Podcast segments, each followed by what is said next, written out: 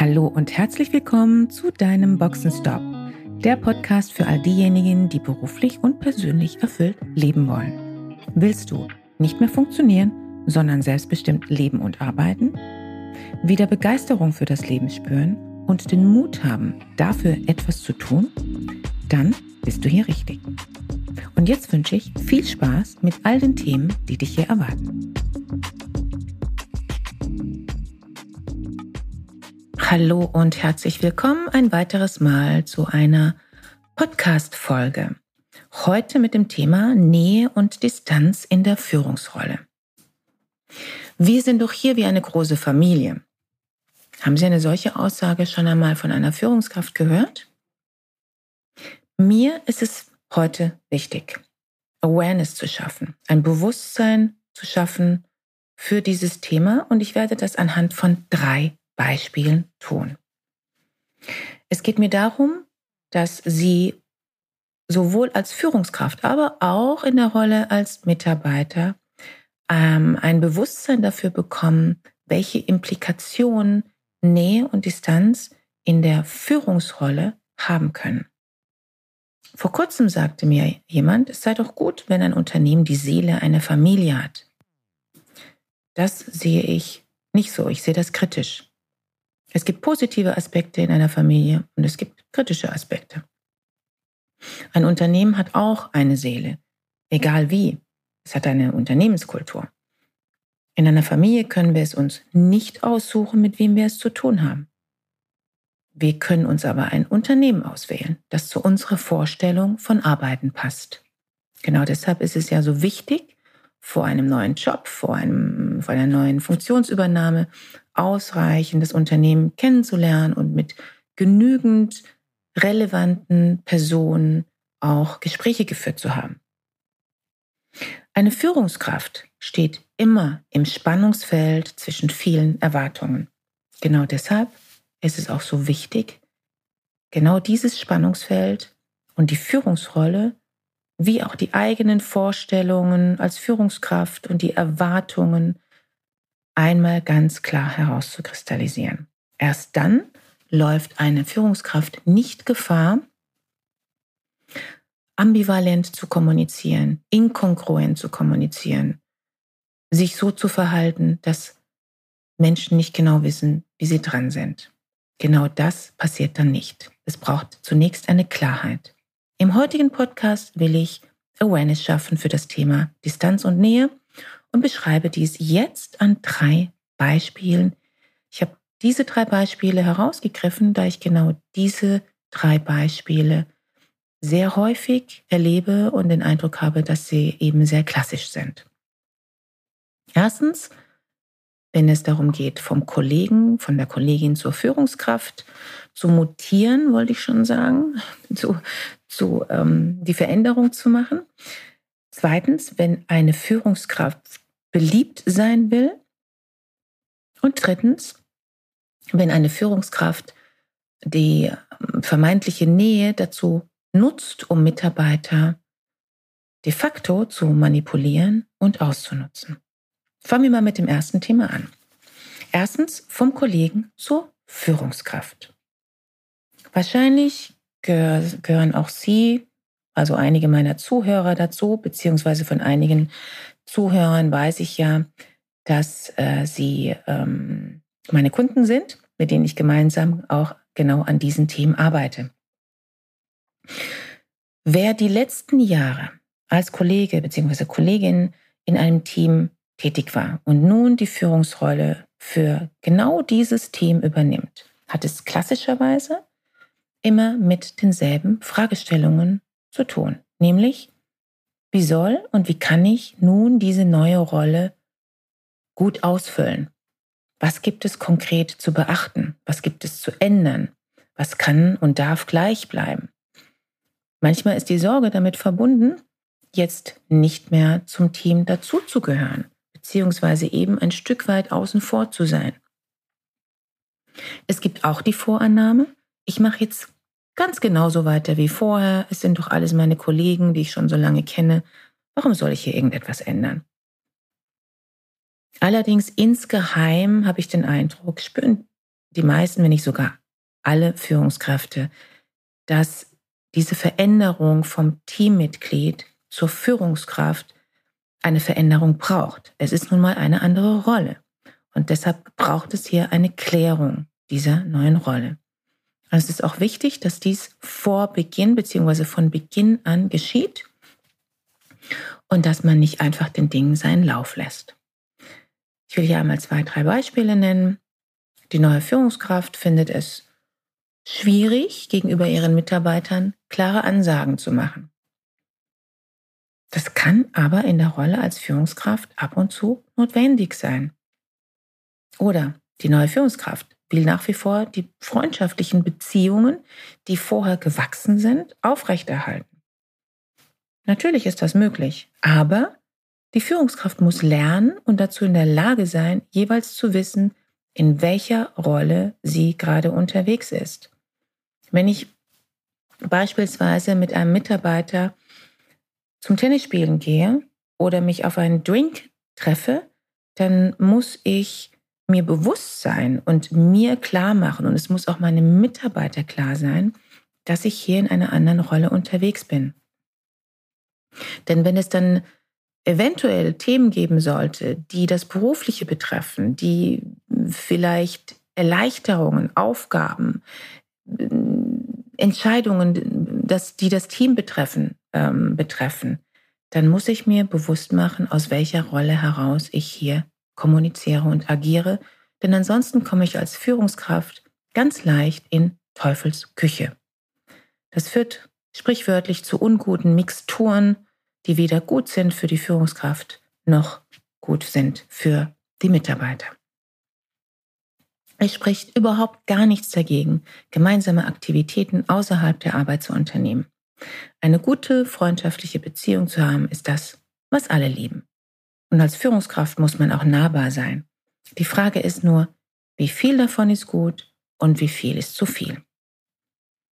Als Führungskraft haben Sie einen Balanceakt, wenn Sie gleichzeitig der beste Freund Ihrer Mitarbeiter sein wollen. Die Mixtur bzw. die Dosierung kann nur jede Person, jede Führungskraft für sich selbst entscheiden. Wichtig ist, sich dieses Thema bewusst zu machen und für sich zu klären. Kommen wir zum zweiten Beispiel. Wenn eine Führungskraft beliebt sein will. Als Führungskraft kann es nicht ihr Ziel sein, beliebt zu sein oder gemocht zu werden. Wenn Sie diesen Anspruch haben, dann wird es für Sie wichtig sein, zunächst einmal Ihr Führungsverständnis zu klären. Wer beliebt sein will, macht sich beeinflussbar und kann leicht manipuliert werden. Als Führungskraft brauchen Sie ein gewisses Standing, damit genau das nicht passiert. Auch dieses Thema, dieses Beispiel begegnet mir hin und wieder in meiner Arbeit mit meinen Führungskräften. Es ist dann häufig der Typ Mensch, der sehr freundlich ist, sehr beziehungsorientiert und auch bevorzugt harmonische Beziehungen pflegt. Dagegen ist auch überhaupt nichts einzuwenden. In einer Führungsrolle gibt es allerdings nicht nur harmonische Themen zu lösen. Sehr viel mehr ist es so, dass Führungskräfte eben auch, und zwar sehr häufig, Entscheidungen treffen müssen, die nicht immer jedem gefallen. Fatal ist es dann beispielsweise, wenn eine solche Führungskraft Entscheidungen des Top-Managements zu kommunizieren und durchzuführen hat und gleichzeitig sagt, dass sie nicht dahinter steht. Das ist ein No-Go. Das zeigt sich insbesondere dann, wenn Führungskräfte beliebt sein wollen. Eine Führungskraft braucht Rückgrat und Standing. Natürlich muss sich eine Führungskraft auch immer fragen, wie weit sie bereit ist, Entscheidungen des Unternehmens mitzutragen. Allerdings ist das dann nochmal eine ganz andere Fragestellung und ähm, passt nicht hier in, in dieses Podcast-Thema. Kommen wir zum dritten Thema. Wenn die Nähe, wenn die Nähe obligatorisch ist. Manchmal ist die Nähe, die eine Führungskraft kommuniziert, also wir sind ja alle hier ein ganz tolles Team oder wir sind alle hier wie eine tolle Familie. Also wenn manchmal ist diese Nähe, die eine Führungskraft kommuniziert bzw. einfordert, mehr Schein als Sein. Ab und an bekomme ich auch solche Situationen geschildert. Wenn ein Unternehmen bzw. eine Führungskraft die Kultur als familiär beschreibt und wie toll doch alles ist und wie lieb sie sich haben und dass sie gerne miteinander feiern, arbeiten und so weiter. Dann, hm, vielleicht besser mal genauer hinschauen. Das sind dann schon mal Führungskräfte, die gerne das Mittel der vermeintlichen Nähe des so wunderbaren Teams dafür nutzen, beziehungsweise genauer gesagt missbrauchen, um damit mehr, mehr noch von den Mitarbeitern fordern zu können. So wird es nämlich ganz einfach, damit auch alle weiterhin an einem Strang ziehen beziehungsweise ziehen müssen. Denn hier darf man dann nicht einfach mal ausscheren und sein eigenes Ding machen oder gar Grenzen setzen. Das ist schlichtweg ein Tabu. Es wird auch nicht kritisiert, dass zu viel gefordert wird. Es kommt schlichtweg auch keiner auf die Idee, etwas zu kritisieren. Abendschichten sind normal und manchmal werden es auch Nachtschichten. Urlaub und Wochenende sehen dann auch entsprechend aus. Es existiert quasi fortwährend latent die Gefahr und auch die implizite Forderung und die implizite Erlaubnis durch die Mitarbeiter, dass jederzeit jeder Mitarbeiter sich einsetzen muss. Ganz einfach. Und es ist unfassbar einfach, Menschen damit zu manipulieren.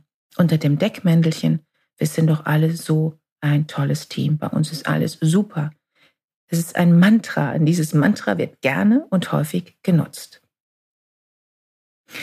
Es handelt sich dabei um bestimmte Typen von Führungskräften, in der Regel mit einem ähm, stärker ausgeprägten narzisstischen Charakter, es handelt sich aber auch um bestimmte Typen von Mitarbeitern, die dieses Spiel mitspielen, die das mit sich machen lassen.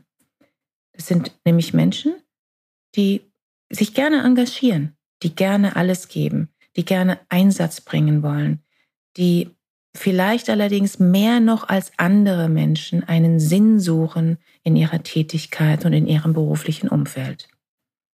Und hier schließt sich dann der Kreis. Denn wer in seinem beruflichen Umfeld das sucht, läuft auch große Gefahr, ausgenutzt zu werden. Hier habe ich schon einige Fälle von Burnout gesehen. Mit diesen drei Aspekten will ich ein wenig die Awareness dafür schaffen, dass nicht alles Gold ist, was glänzt. Das ist jetzt meine Message für Sie als Mitarbeiter. Und wenn Sie Führungskraft sind, was die Führungsrolle betrifft, da geht es darum, eine gesunde Balance zu finden zwischen Nähe und Distanz. Als kleine Empfehlung für Sie als Führungskraft, denken Sie darüber nach, wie können Sie Vertrauen aufbauen und bewahren? Wie können Sie sich als verlässlich und berechenbar zeigen? Wie übernehmen Sie Verantwortung und sind damit Vorbild und wie zeigen Sie Fürsorge für die Menschen, die mit Ihnen arbeiten? Sind Sie Führungskraft und ähm, suchen vielleicht einen Sparingspartner? Wenn Sie mit diesem Podcast den Eindruck haben, das könnte für Sie ein Thema sein, dann schreiben Sie mir am besten, am besten eine E-Mail an cb.christianebaho.com und wir schauen in einem gemeinsamen Gespräch, wie ich Sie unterstützen kann. Für heute vielen Dank für Ihr Ohr und bis zum nächsten Mal. Schön, dass du dabei warst. Wenn dir dieser Podcast gefallen hat, schreib gerne eine Rezension. Wenn du mit mir in Kontakt treten willst, kannst du dich gerne auf LinkedIn mit mir vernetzen. Und falls du dir einen Sparingspartner an deiner Seite wünschst, der dich auf deinem Weg zu deinem selbstbestimmten, erfüllten Leben unterstützt, kannst du gerne ein kostenfreies erstes Kennenlerngespräch buchen, in welchem wir schauen, wo du stehst und wie wir zusammenarbeiten können. Dazu kannst du direkt auf meiner Website einen Gesprächstermin buchen. Direkt unter Free Call stehen dir Terminoptionen zur Verfügung. Danke für deine Zeit. Ciao und bis zur nächsten Folge.